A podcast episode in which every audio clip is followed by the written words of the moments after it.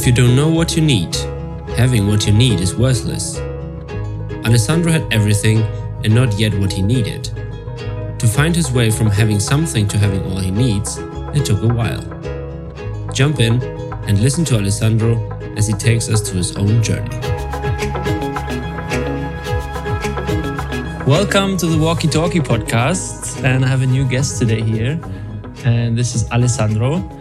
I would like that you can introduce yourself short and maybe explain the people um, a bit how we met because that was last year already for the first time, and where are we at the moment because it's not a for me it's a very special place and I think for you too. Welcome. Yes, thank you very much. My name is Alessandro Ortona. I am an Italian uh, guy. I was born in Napoli in 1966 and I grow and raise in Italy, in Napoli, uh, up until my university degree, and then I left. My life has been uh, a kind of journey. I have changed many works and many places. I am now here with you, Jan, in Regreen. That is a special place because for the last 15 years I've been teaching yoga. And this place has been uh, one place that hosts many of my seminars since when I meet them around eight years ago now. Maybe, yes, eight years ago, I started teaching yoga here, organizing seminar. I was amazed by the concept, the people, the beauty of the place. And so it, become, it became a tradition to come here every year. And then when uh, this uh, pandemic of COVID arrived, I decided to ask them to spend more time up here uh, in this magic valley.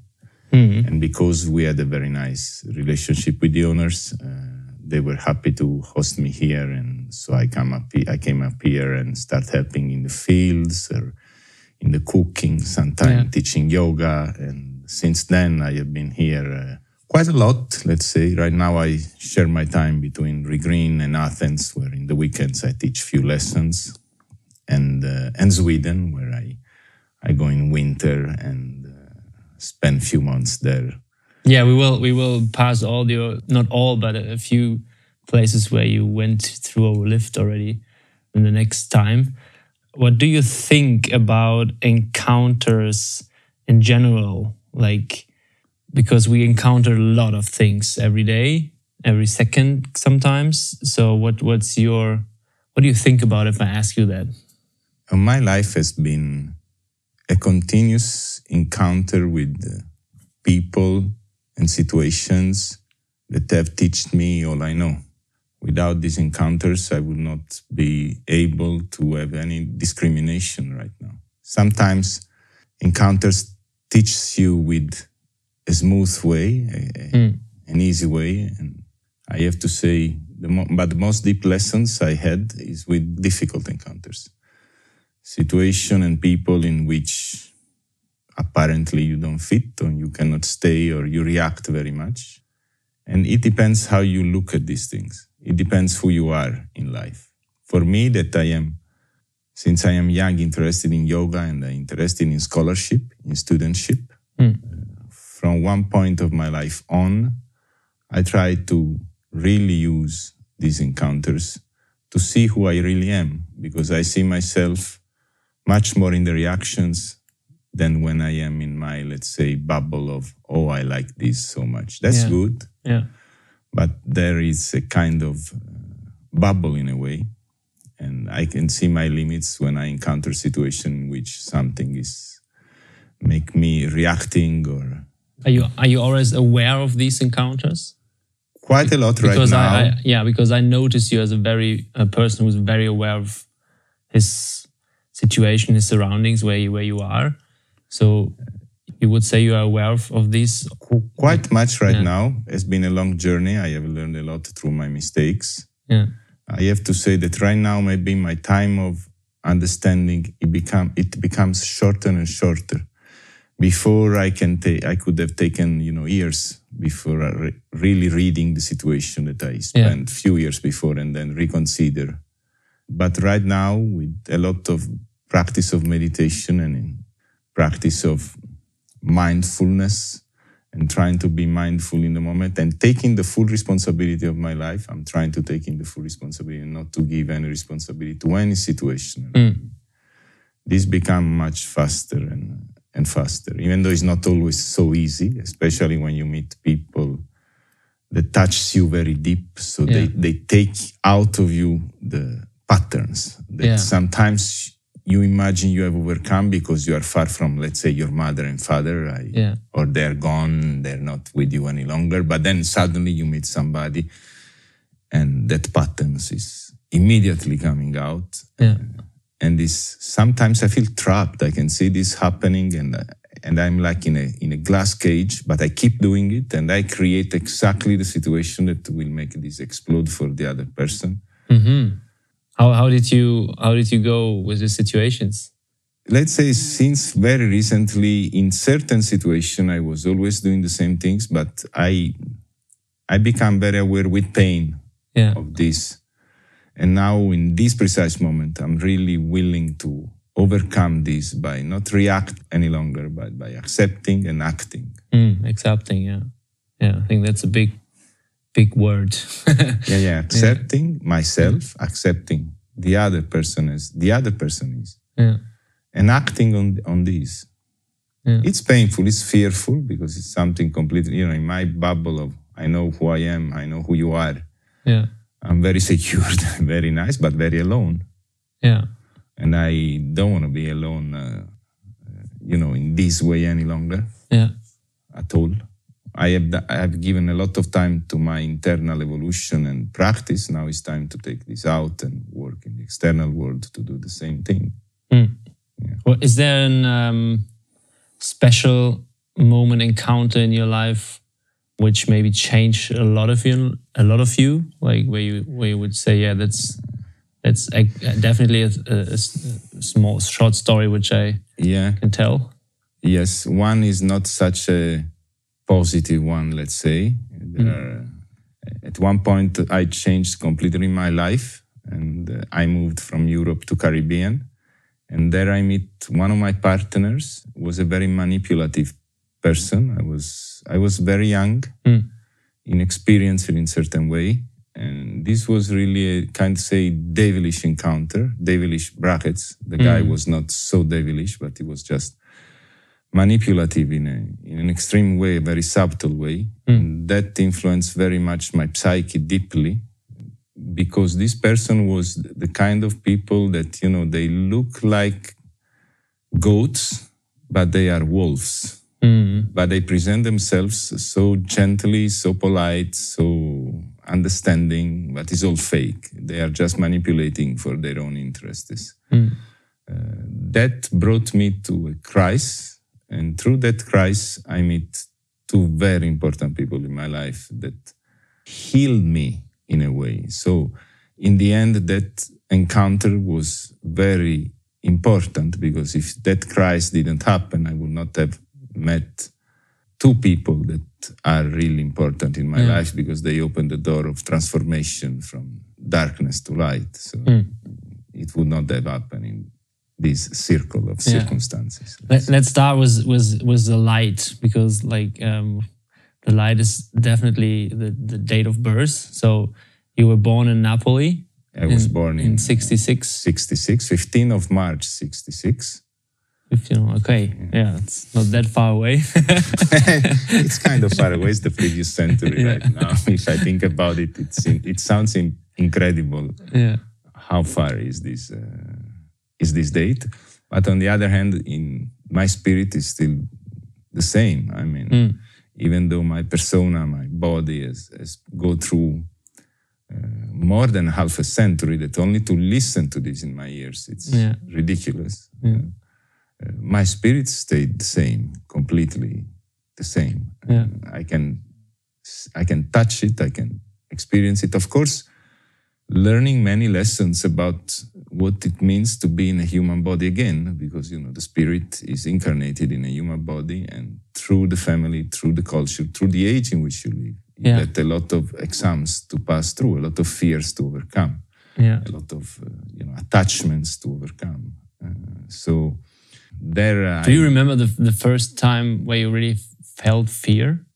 Yeah, Yes. yes. A, a real fear, I mean, Yeah. a panic fear. Yes, uh, I opened my head on the rocks Okay. in Capri, where I was uh, fishing with my brother on the rocks. I was 12. It was a rainy day. At one point, I ran to take two sandwiches for us on these rocks, typical rocks on the sea. And at that time, I was really flying on the rocks. I was very thin and I was able to jump from one rock to another very fast. Uh, unfortunately, on the way back with the two sandwich in my hands, there was a, a, a step in concrete, a small step made on a rock in concrete. That because the water was infiltrating this small step, as soon as I jumped from one rock to another, the step went down.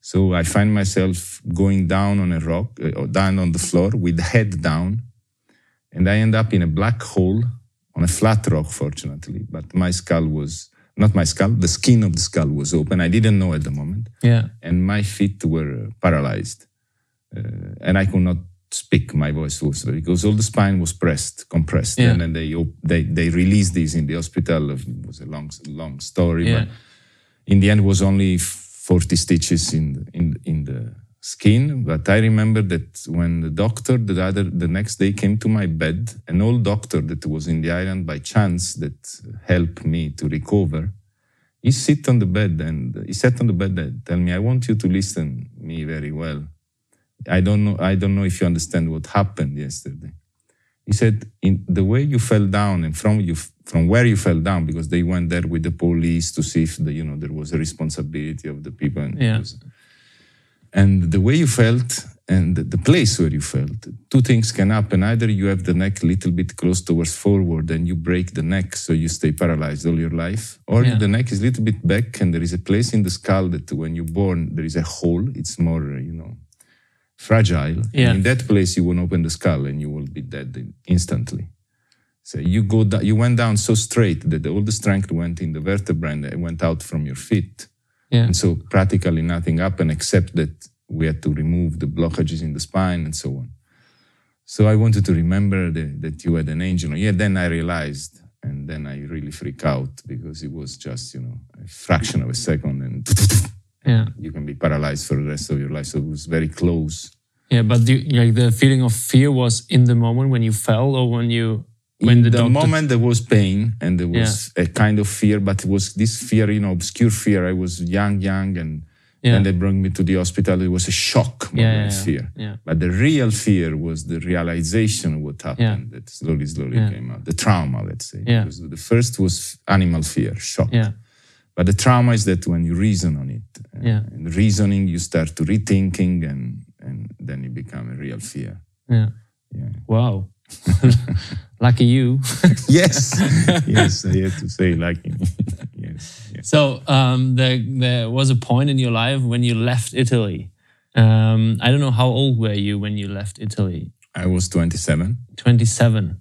So you did a normal school. You you, Yeah. you studied. Yeah, I studied uh, maritime, maritime, maritime economy hmm in Napoli because my family owned a big company of ship chandlering uh, in Italy. My life, if my family didn't lost everything for uh, bad management of the company, would have been most probably to be the CEO of a big company. Uh, That w- would be you. would probably. be yeah, yeah, me yeah. if uh, my parents didn't make a series of uh, horrendous mistakes Yeah. to to lose everything in a way. Yeah. So the moment we lost everything, I had to decide either to stay in Italy, work for the new company that take our company, or find another job. Even though, because in this kind of business, my name, our name was a good name, so I could have a Yeah. position in another company just for the name I was wearing.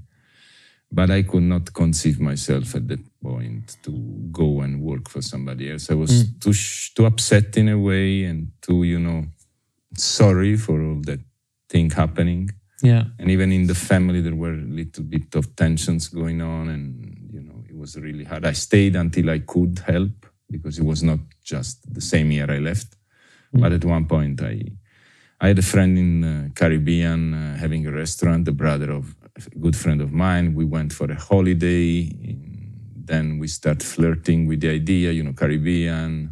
Mhm. Not Europe. We're still young. We can afford to buy a part of the restaurant and then start a new life. Uh, I mean, at that time in the 90s was the dream of, you know, of half of the our generation, maybe more, to go to live in a Caribbean island Yeah. Yeah. and own a restaurant and a disco bar. So in, in this disgrace of the family loss, I, I see there a big opportunity to go and live a little bit lighter. The, the, the atmosphere was very heavy in Europe. I had two brothers. This was the only bad thing to leave them back in a way. They were younger. They could not come with me at that at that moment. So you're the oldest. Uh, I am the oldest of the yeah. three. So I, I decided I jump. I went there and How was this? This? The, can you remember the situation when you decided to go there? it was Was it clear? clear. Yes, it was clear. I knew I come back in September. I look Yeah. at what I can do in Europe now and uh, in, in my town, the possibilities. And frankly speaking, I already had done a sacrifice with my family because originally I want to become a doctor. Mm-hmm. But my family was so pushing through the company. The company was everything for this family. Yeah. So I felt complied to say, okay, I study economy. I didn't even try to tell them, you know what, I won't come in this company. I, Yeah. want, I want to become a doctor, a surgeon. And, but I didn't, you know, even try because I knew that would be uh such a bad thing for them. And, and I thought I was enough strong and enough lucky because we had kind of a good social position. So I had a fantastic life up to that Yeah. To you know say okay don't be too picky you can go. Maybe this was a first mistake in my life. I should have chosen the other part. But you know i always has, have been in a way a good guy. Uh, this is not bad but sometimes you have to to say no. I learned this later. It's a very difficult thing to say no for, for most of us. yeah. This, the, the word no is very, we, we use it in the wrong term mostly. Not, many times because Yeah. most of times or sometimes we could say yes saying no inside we say no to Yeah. ourselves to say yes outside and then this in the end create a lot of wounds yeah. yes again this is a lesson to learn through the incarnation Yeah. it's it's important to leave it to be aware of it because i feel very lucky i can see this happening in me and then i can act on it because for many of of us for many lifetimes you can go through this without even understanding at all what is going on Yeah. maybe you feel a little bit better you know you, you, you perceive that you know more you know more if you never doubt if you never see these things yeah, yeah. but you pass through life completely unconscious as regards the evolution of the spirit so it's So how was the Caribbean life? the caribbean was So you were uh, 27, i was 27 running completely a restaurant, a club with a friend. Yeah, I we mean- start like that, let's say. Uh, We went there and the restaurant was already there uh, since 10 years, but the three partners were not well between themselves. Uh, the first wave, let's say, was finished. They arrived there a little bit like hippies. Mm-hmm. It was a generation before my generation. I am the generation of the 80s. They were the generation of the 70s. So they were this Yeah. a little bit more, you know, hippie, let's say, especially the manipulative one. He left Italy very young. Uh, he had to do with heroin. He came out of heroin. He was living on a beach in Brazil, and then he went Yeah. uh, in Caribbean, and he opened this bar with a friend from Napoli, two friends from Napoli. That was a couple at the moment they went there. Uh, the place worked quite well because uh, they had a good Italian cuisine. They made a beautiful uh, disco bar. They had a boutique, uh, and the manipulative guy was uh, always he had he had a kind of capability in uh, you know doing things. I have to admit, he was kind of never exceptional. He never became a millionaire as he, he would have loved to become, but he was too small Yeah. as a mindset to become. He was always, you know, running for the small things, uh, and so he lost this opportunity, I think, in life because it's a kind of it's a kind of mindset. A mindset. You lose a you lose one million to to make uh, one hundred dollars more. to don't lose one hundred dollars. Yeah. So we start, uh, and of course, with fresh blood. We were uh, younger, and we went there, and it was a kind of Forrest Gump effect. In the beginning, the place was going more or less as before. And then suddenly we had a great success. So everything changed there.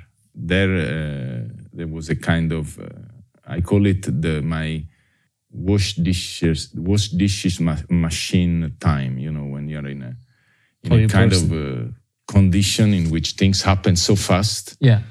that you have can't the follow. time to adapt Yeah.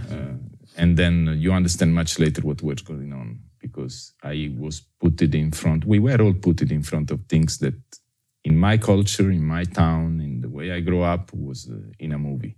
Yeah. I mean, late nights, uh, beautiful woman. You had a great disco bar. You were trendy. Everybody wanted to be there, so you had many opportunities in any sense. But together with it, you know, alcohol, uh, cocaine uh, passed through my life Yeah. of course, because it was it was there, and so it was a kind of uh, lose yourself moment when you are young. Did, did you did you feel powerful?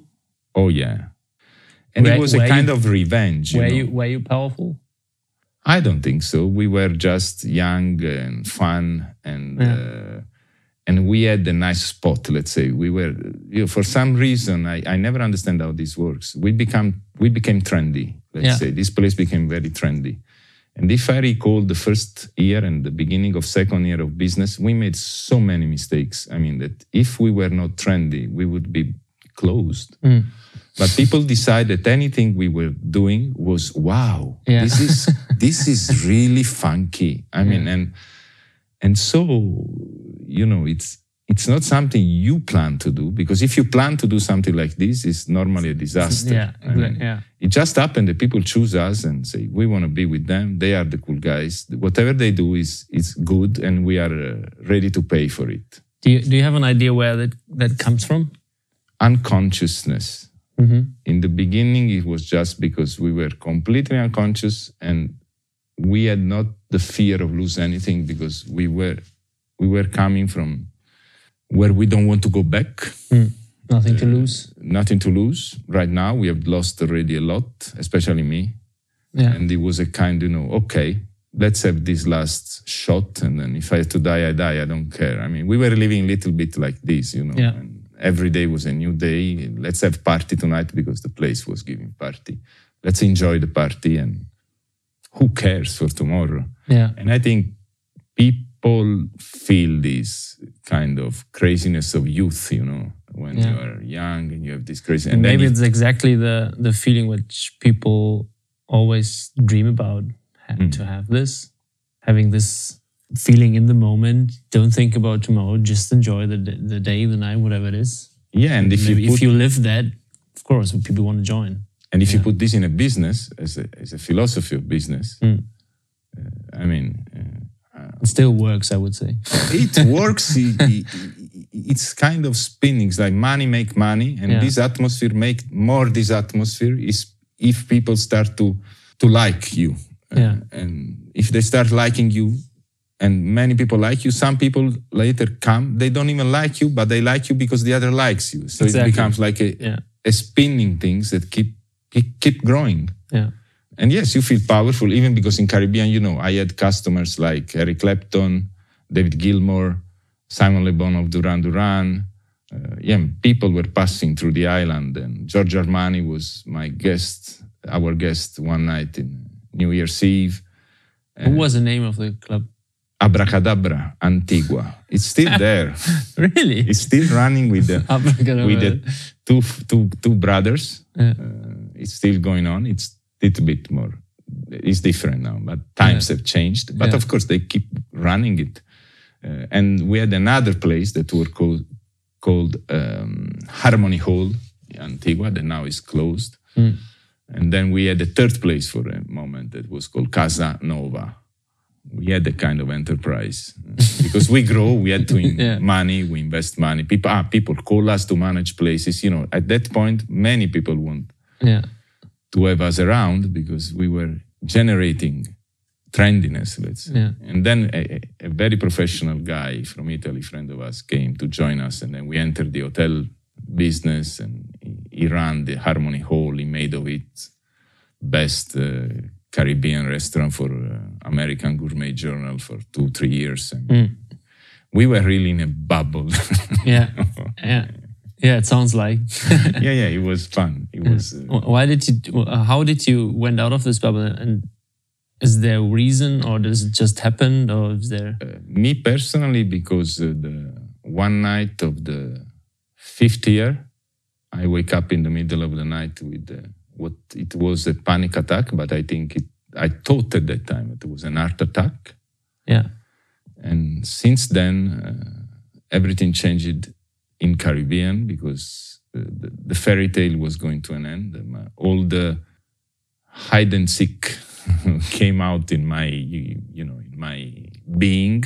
Yeah. And so I had a kind of crash, complete crash. I went back for one year after because I was really in a di- dilemma what to do now. Uh, I mean, here I make money, I'm famous, but I cannot do this life any longer. I cannot party. It's okay. I start to see the limit of all this uh, lie, let's say.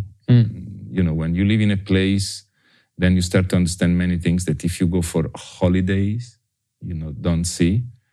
And so everything starts to to change uh, color and light. Yeah. And uh, I realized that, and that was a huge crisis because I didn't want to go back in Europe. And then at that point, I was burned in Europe as professional. I was, uh, so I went there for another year, and I changed completely role in the company. I was the captain of a small boat, bringing people to a beach that we had as a service for one of the restaurants.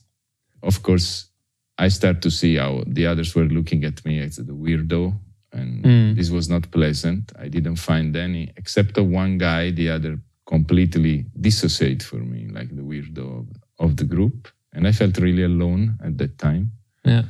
But again, okay, I made it through that winter. That was maybe the most difficult winter in my life. I was driving people in the ocean and having panic attack. That was a bad idea to be the captain of the boat. But I, I cannot find any other location in the company I want to be because I want to go again to surf a little bit. I was before I was a windsurfer and kind of good one. Yeah. So I brought a surf and I put it in the boat and I was delivering them on the island, you know, drinking beer and listen music. And I was going windsurfing outside in the waves for one, two hours, then bring them back. But, you know, when you have this kind of psychological disorders, uh, sometimes a panic attack could arrive in the middle of, you know, of the channel I was crossing. Yeah, and, you know, yeah, I had 20 people with me. They all rely on me looking at me. And inside of me, I was thinking to die. Did, did you did you found a way to handle that? Because I I, I had panic attacks when I was 19. I so I know exactly how is it how does it feel if you have this. Uh, yeah, surrender completely to the sensation and start breathing deep and say, okay, Yeah. if you have to die, you die now. It's Yeah. okay. And Yeah. then as soon as I accept the situation, all the muscles were, you know, kind of relaxing and okay. If you accept it and you're ready to die, you know, everything disappears. Kind of let go, huh? uh, yeah. In Yeah. front of that, what what a fear. If you don't fear to die, you don't fear anything. So Yeah. I usually, and I keep doing this in many situations in my life. Uh, Yeah. accept it and see. Yeah. You die, you die. I mean, okay. and Yeah. uh, uh, fortunately, people don't didn't realize this. So this was a very interesting year. I meet very other people because before I was meeting, you know, only these party people. Then I start meeting other kind of persons because as your aura change, Mm. you attract different people. Yeah. Yes, but after that year, I I didn't really decide not to go. I I pray. Let's say I was in doubt because I didn't know what to do if I Yeah. go back. My family had lost everything. My father was poor. My brother were starting an, a, a pizzeria in south of Italy in another town, but in a very very you know low level uh, business at the, Yeah. the beginning. I don't want to be a weight for them. Yeah. Uh, the other part of the family of my father, uh, brother, everything disgregate, you know, everything was around this company. When the company finished, we became like, I don't speak with my cousin now. Yeah. 20 years, we had nothing to say. They took other direction. I, I, yeah. I stayed a weirdo uh, anyway. I stayed a weirdo. But then at, uh, uh, I remember that uh, I went to a doctor, psycho, uh, psychotherapist at that Mhm. time, and that was my first real encounter. She helped me very In much. Italy? Yes. Yeah. I- How old, Because I, how old were you? uh, at that time I was 33, Mm. and uh, so I I had to ask for help. Uh, of course, I went first to my family doctor, and of course, the family doctor see my situation and give me a Xanax. And of course, I didn't want to take it, but Mm. because it was my family doctor since I was very young, I took it, and I I faint after 20 minutes. I took it, and then I knew that for me that was not the, the way Mm. for me it was a, a journey and i knew that that was a bad thing at that moment but it was a good thing in another way Mm. i had uh, lost who i believe i was to find who i really was now it sounds very philosophical and Say it again. nice i mean i i i lost who i believe i was Yeah. to start to find who i really am Yeah. now it sounds very nice. At that time was like a, an edge between, uh, you know, suicidal and uh, Yeah. living. Yeah. But I think this kind of transformation cannot happen, happens if not in that intensity. You would never take certain decision if you are not put in front of this edge. And this is maybe with the problem of modern time and the problem of so many people taking pills and so on, because lives at one point will put you in front of this sooner or later. This is human You life. need this crisis. Huh? Yeah. Yes, but Well- apparently for uh, American, European modern culture, this is a sickness. The Yeah. crisis is a sickness. So there are sicknesses, of course, for deep trauma, but not all of them and not so many. Yeah. So this is why I I decided to go to a psychotherapist, and I was given a name by my aunt that is a psychotherapist. She cannot see me, of course, because it was family. So I just had another. And then this woman really, really was the first person that put me in front of you know of a mirror Mm. without any you know mercy. Uh, yes, she was merciful for four or five months, and then at Yeah. one point, before I had to leave for Caribbean, she she was really clear with me, in in a very very sharp way. I don't know why she did that. She risked a lot in that. For a professional to say certain things, you know, I was really depending on her. I had a lot of phobia. I was, I, I had uh, agoraphobia. I was cleaning my hands 20 times under the water. I was opening and close the door to make sure that it was closed. So my state, and I knew all of these things because Mm. I read about psychology since I'm young. So in, in, in my mind, there were all the symptoms of neurosis and I was producing them Yeah. you know, Yeah. compulsive in a compulsive way. It was like a nightmare to see me creating what I already know was the symptom of a neurosis. was like an oxymoron. But she shocked me in a good way. And that shock created the spring to attempt the impossible. So I, I, I was going back to my home after I take the tickets to go back in Caribbean because I didn't had decided yet. I, I bought the tickets in. There were travel agency at that time. You know, there was no internet. It was very interesting. I had the travel Yeah, agent making right. me the tickets, and I had to go to take the physical tickets of IATA there. It's another, you know, it's another Yeah. world. No printing out or no, no. scan it from the phone. Nothing. I had to Yeah. go there physically. From Maurizio was the name of the agent who was uh, making my tickets because I was traveling a lot at that time. At time, if you traveled a lot, you, you you needed a travel agent to do, and I liked it very much. I have to say, right now, with all these impersonal things in the, Yeah. of course, it's faster. You can do wherever, but you know, this human contact with the travel agents was Yeah. so nice and uh, so interesting too, because you were dreaming where to go. It, it was it was a kind of more more interesting, more fascinating, let's say, more mysterious way. And uh, with the two tickets in my hands, I was going back to the house where I was staying in Napoli, and I just asked God. But the first time, maybe I really pray, prayed. I said, I don't know what to do because if I go and my psychological situation become a disaster, I will always regret the fact that I'm going. But if I don't go and I become homeless because I don't find a job, I I cannot stay in the job even because I am so now sensible and so Yeah, on. uh, yeah. I will regret all my life that I didn't went because right now I'm earning good money. Yeah. So I said, I need a sign. I need a clear sign. With a clear sign, I, I, I do it. Yeah. And I really prayed. I mean, I remember this sensation to be completely there, you know, like again in this edge between life and death. I was not faking it. I was not, you know, having a second thought. Okay, if this come, I'd, no, no, I was complete. I was really naked. And Mm. that was so relieving because once I did it, I felt, okay, the message will arrive. And I was calm. I was walking and calm. And at one point in, in the street, it was a very crowded street, Via Roma in Napoli, very crowded, uh, pedonal street. At that time was not pedonal yet, but now it's pedonal. But at that time, cars passed by, but it was very, very crowded, a lot of shops. And I turned to from Via Roma to Via Toledo, another street. And there a young girl, maybe four years, in, was walking near the mother, hit my leg. And as soon as she hit the leg, little bit, she looked at me, she stopped me and said, Where are you going? Where are you going? Don't go. And they passed. And the mother said, What do you say to Come here.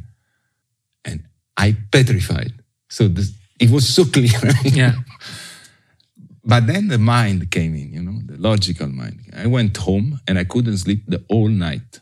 Yeah. I say these are things that doesn't happen in real life. This is not a movie. Come on, this is a coincidence. It's it's not possible. I mean, it's it in no way. Yeah. So my and, and say no, but you ask for it. I mean, it, you don't go. Yes, but but this is impossible. I mean, this doesn't happen in real life. So it was this kind of battle all through the night. And in the morning, the plane was quite early, and my brother was coming with me, and one of my partners uh, in business was flying with me with British Airways. Then, so Yeah. we were in Napoli airport, and I was going through the check-in with you know the luggages, and and when I was not the last one, but before the last one to go to the check-in, a kind of force entered myself, and I I turned the I turned the trailer and look at my brother and the other guys say, I'm not going anywhere. My life changed right now. I don't know what will happen. I don't want any comment, any. I don't want to hear anything right now from you. No comment. Uh, to my brother, I say, this, the car key are uh, in this place, the house key are in this place, the, the boat is under the house because I had a small Yeah. inflatable. I say, enjoy your holiday. And to the other person, I said, I don't want anything because I knew, you know, Caribbean companies.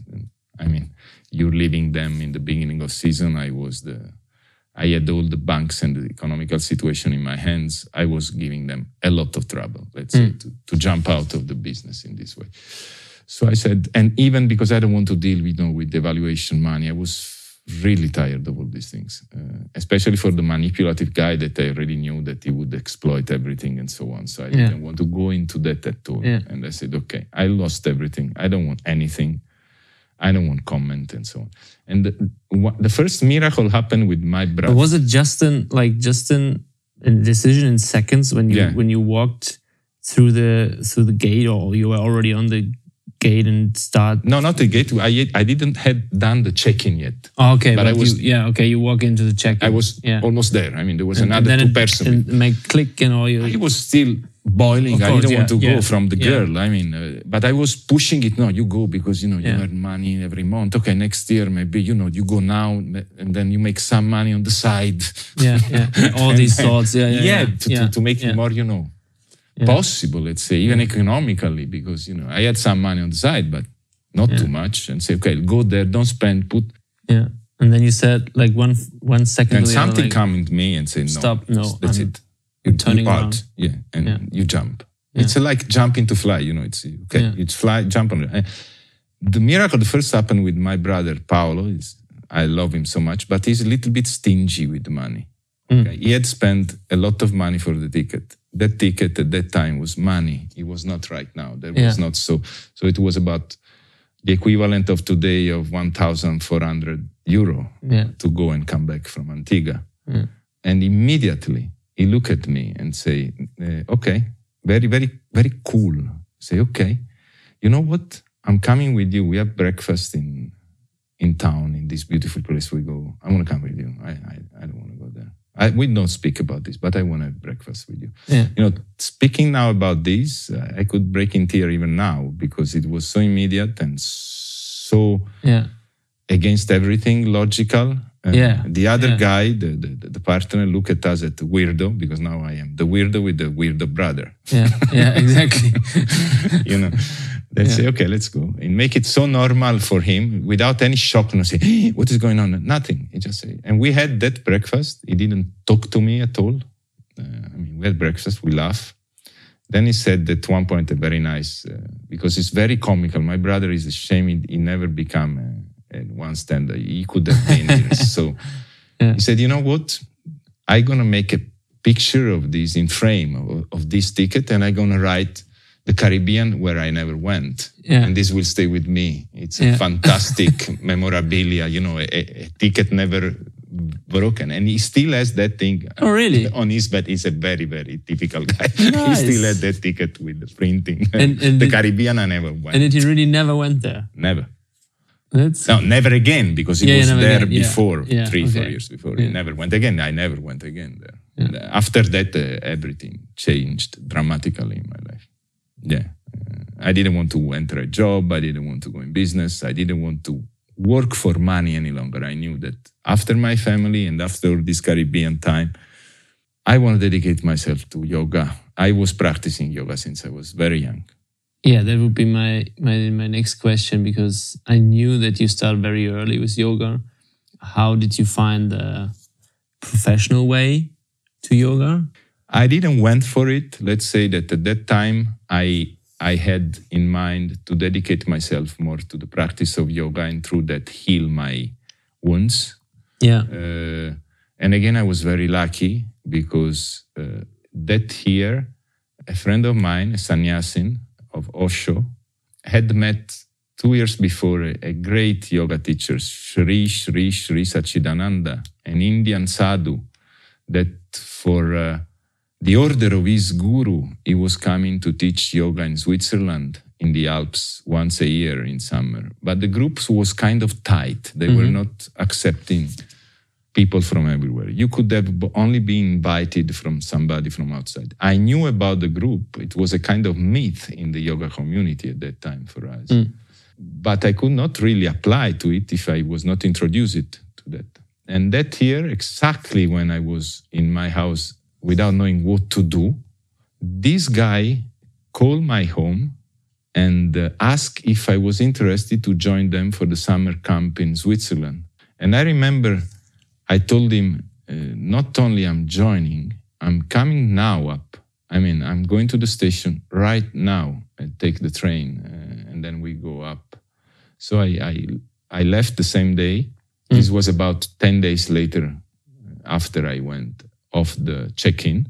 yeah, And then I find myself in the Swiss Alp with the first real yogi of my life because before I met this kind of European teachers and so I was practicing by my, practicing by myself. I was reading a lot, and that was uh, the other encounter that really changed. really had an impact. Oh, very strong Yeah. impact, practical impact, because there was not so much of a philosophy, but was to go over your limits with the ancient tradition of Hatha Yoga. I learned all the cleansing technique. I learned to swallow a cloth in my stomach, to pass a string in my nose, to vomit water, to stay sitting in meditation for hours, to stay on my head for one hour, you know, to take all the demons out and close to such a level of teacher that give you so much security and love and, hmm. and you know that he knows what he's doing it was really really something. I mean i remember that after that i felt completely okay after the first time i met him. Mm-hmm. And it, he explained in a way that this is just a wave. It will come back but now you have tools. What i mm-hmm. give is our tools. Now you have to use tools not only to fix this but then to fly. Yes it was. Then after that i want to have an experience in a, in an ashram so i'm thinking to go india and uh, but i'm tired I'm- What exactly is an ashram? an ashram is a monastery, let's say. It's a place, ashram in Sanskrit, it means hard work. It's a place where you work on yourself. You dedicate time to the search for yourself.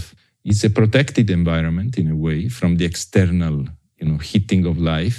Yeah. You are given food, you are given shelter, You don't have to think about your income, let's Yeah. say.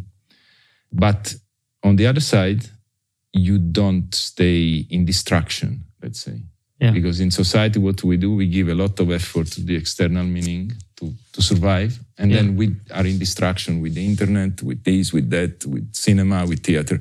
You do exactly the contrary in an ashram. You don't have to think about surviving, but you have to think of all the rest who you are, how is your mind, and you don't stop. You have no distraction, no mobile, no reading, Yeah. nothing. You meditate and you are inside. So I have to say it's really tough if you really apply what a master wants from you. Of course, if you go in these places and you hide your chocolate in the wardrobe because you cannot do otherwise, and if the meditation is four o'clock in the morning, you you don't go in the room at four, you sneak at six, hmm. and so on. You never go away. I mean, Yeah. you stay there forever because it doesn't work. You have to go there and obey to what the system require from you. And this is very difficult for Western people because they think they lose their freedom. But mm-hmm. Yeah. yeah, yeah, Yeah. yeah. But so you you went there without losing your freedom. I went very, very, found your freedom. very decide.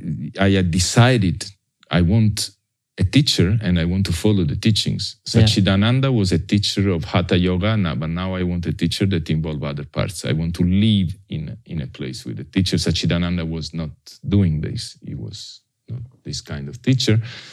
So I went in this ash. I was accepted. Uh, and ah, the funny thing is that I want to go to India, but I feel you know, alone in India. And after so many things happen in my life, and I always loved Greece because my family had interests in Greece, and we had the house in Mykonos, and I felt so well in Greece in my life. So I, I, I thought I go in Greece if there is an ashram. But this was Yeah. another crazy thought. I mean, I, Greece is not famous for ashrams. Yeah. Uh, at that time, there was not Google yet. There was Alta Vista. And I remember I put in Alta Vista Greek ashram, and it came out that there was an ashram, a traditional Indian ashram near Athens in Paeania. hmm And they were running a three months course for monks. So I applied to the, to the course. And of course, in the beginning, they refused me. I was not a monk of the tradition. We had to exchange five, six emails. And in the end, they said, okay, come. I went there to stay three months and I stayed four and a half years. Uh, yeah. And so, how old were you when you when you went there in this ashram in Greece? Like, was it I was 34. thirty four? Okay, so that was like around your thirty third. Yes. The Christ. And, wa- uh, happened a lot. 34. Uh, yeah, maybe 30, yeah, beginning of 35. Yeah, Yeah, and then I stayed. Uh, four and a half years. yes, uh, and that, that was very the, the real cleansing in my in my life. I it's a it's a purification in a way. You really get rid of all the story you had in your life, and you forgive everybody and everything. It's not that the work is finished; Yeah, it goes deeper and deeper, but you close with that chapter up to there. And after that, I I came out of the ashram because I had the love story with the woman, and she became pregnant, and we decided to keep the baby. That was a beautiful thing that I never thought I would have done in my life. I have mm-hmm. to say at that point. Yeah, But when my uh, daughter was born, I didn't want her to grow up with a monk father, let's say. I went to my master and asked for the permission to leave. And of course, she said, Of course, you leave, but of course, you don't in a way. You are always welcome here, you can come, but of course, go. So I left the ashram. At that time, I was very positive. I was completely positive. So I didn't have any fear of anything happening. I knew that something would happen and I was flowing so well. And so immediately people start asking me what I was doing in life. And as soon as I was saying, you know, I'm practicing yoga, I say, I want to, I want to learn from you. I, I want to listen. So since then, uh, people start coming to my lessons and more and more and more. And so I have been living, giving yoga lessons yeah. without really pushing it. I never made any advertisement. Never really made. I don't even have a card for my. For It's just you. things. Just me and word of mouth and Yeah. and so on. And this is going on up to before COVID. Then in, before COVID, I took a year off. Before I knew of the COVID, I took a year off. I went a sabbatic year in the mountains hiking. and then COVID came, and then everything is changed. I'm teaching in a different way, and I am in front of a new period of my life right now because mm-hmm. now I have a new relationship with a beautiful uh, Swedish woman that she too teach yoga, and I'm spending part of my time in Sweden in winter, and so now another chapter I think is opening for another uh, re-evolution. Let's say. Yeah, I feel very very yeah uh, positive about this and very lucky, very lucky. Yeah. Let's let's make a small step into the sabbatical year, which you started was walking, hiking. What was the? How did you came to the idea, and what was the what was the plan? Kind of yoga teaching. It, it has become to be too much. I had too many people. It started to feel like a little bit like the forest camp of Caribbean. I was mm-hmm. successful. Mm -hmm. I was called by many schools. I had a TED talk. Yeah. Uh, I made an advertisement for Barilla pasta in Greece, speaking oh, about oh, yeah? my life. Yes. so I start to feel a little bit again trapped in this social teacher of teaching yoga, successful. Yeah. And again, it was a nightmare for me. I don't know why. Every time I arrive at that place, something is is not. So again, I jump, but this time was much more conscious than the mm. airport one. Mm. I quit everything. I said, I don't want to teach right now this year. So I said, I, I left, I go.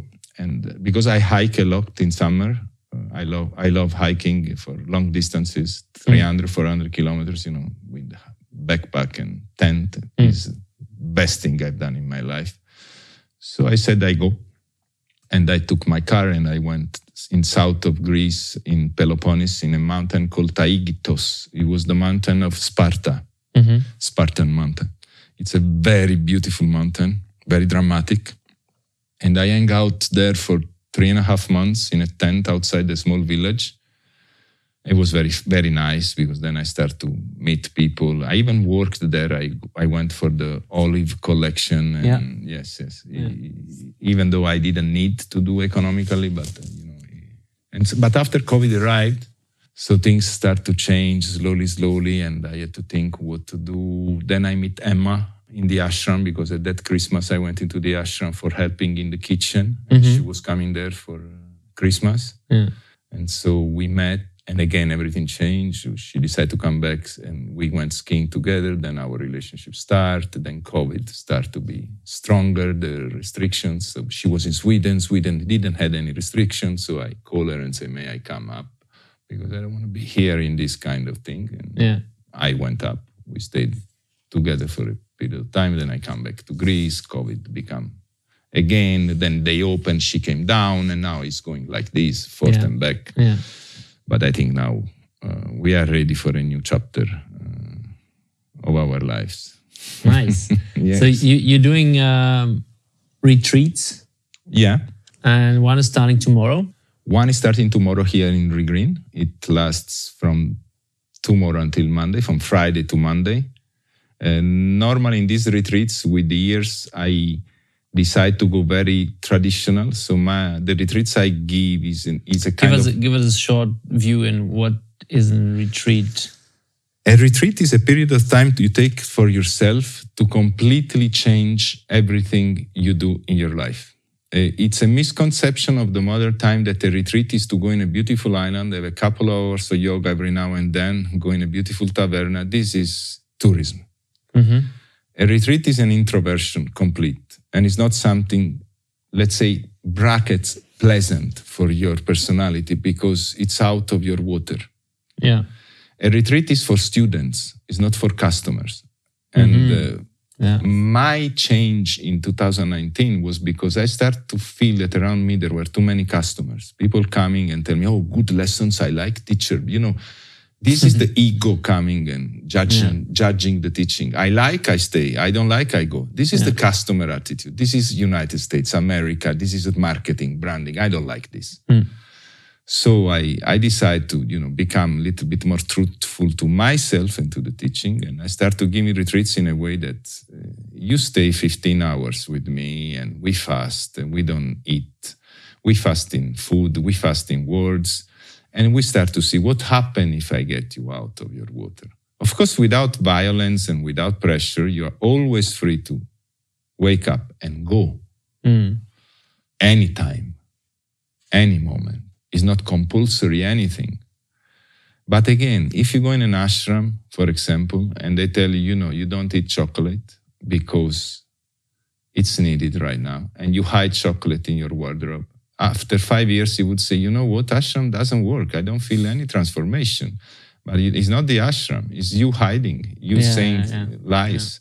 And in the seminar that I give, the retreats that I give, some longer, some shorter, I'm planning, I'm in my mind, I want to give a retreat at one point of months. Mhm. It's a completely different thing. You don't hide any longer. You try to adapt and to open to the situation and to stay positive in situation in which you most of people would freak out. Yeah. Uh, This is yoga. This is the initiation. This is the path. Otherwise, it's another, you know, uh, how to say, educlorating things, making things, you know, pop. It's like a little bit the pop art. you make photocopies. You don't stay eight hours to sculpt like Michelangelo. Okay, photocopy everybody can do. Yeah. So I'm I'm more the kind of the Adi yoga, the traditional way of uh, transformation of human being. Is there an advice or something which you would give anybody, or maybe you do it already after your lessons, how you want to finish this beautiful episode or story? Even if it sounds when I, I speak or we speak at ourselves of our life and so on that we know it can sound like this from the tone on my voice or the security in which I speak about these events and fact in my life. Now I am free and happy to say that after this, I don't know. And I know that I don't know. And it's a beautiful thing because it opened me towards what life is, is an unknown path. It's not something that you can really program, you can really control. It's a beautiful journey. And the beauty is in the fact that it's not known. It's so creative that it's not a pattern. Life is not a pattern, especially the life of a human being.